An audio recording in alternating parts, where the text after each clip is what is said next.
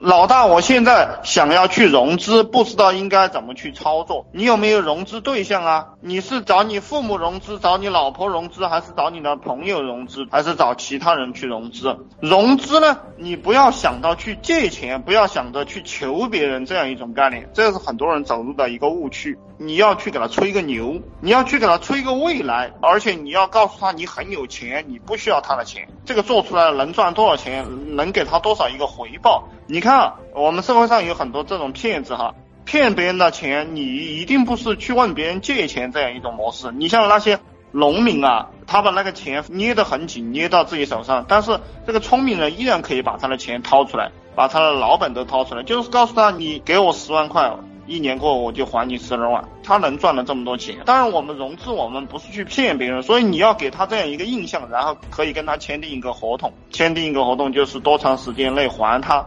啊，这样一个概念，想要找风投，你想要找风投，你有没有项目，对不对？你有没有具体的项目？你有没有具体的团队？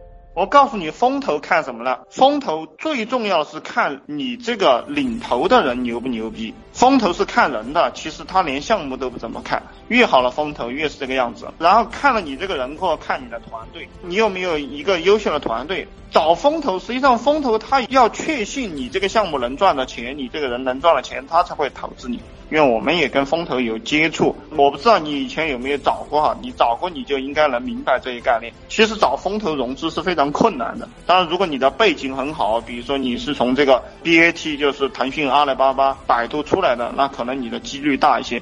其实找风投融资还不如找老农民、找你的父母或者找你的朋友融资来得快，这是我们的一个经验。